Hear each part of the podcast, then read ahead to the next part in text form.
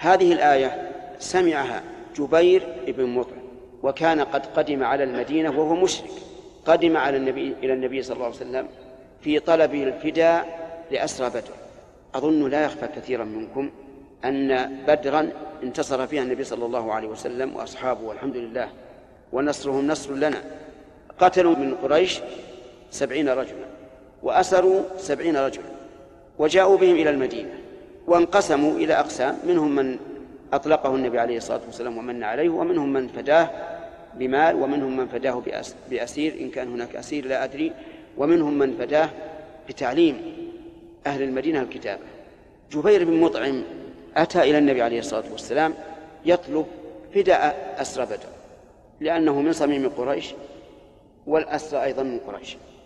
ويظهر لي والله أعلم أن جبيرا سمع قول النبي صلى الله عليه وسلم لو كان المطعم بن عدي حيا فكلمني في هؤلاء النتنى لتركتهم له.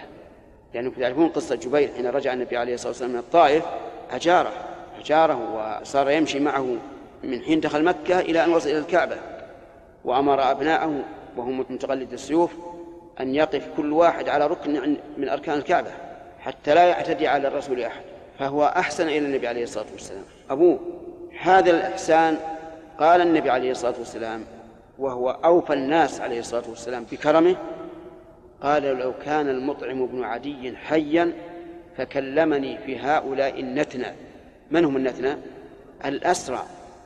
ووصفهم بأنهم نتنى لأن المشركين نجس والنتن هو الرائحة الكريهة. في هؤلاء النتنى لا تركتهم له. جبير ابنه فلعله والله أعلم لعله سمع بهذه المقالة. فجاء إلى النبي صلى الله عليه وسلم يطلب فداء الأسرى وكان الرسول عليه الصلاة والسلام يقرأ في المغرب بسورة الطور. لما بلغ هذه الآية أم خلقوا من غير شيء أم خالقون؟ قال جبير كاد قلبي يطير لأن هذه حجة ملزمة لا يمكن أن يتخلص منها أحد. قال ووقر الإيمان في قلبي.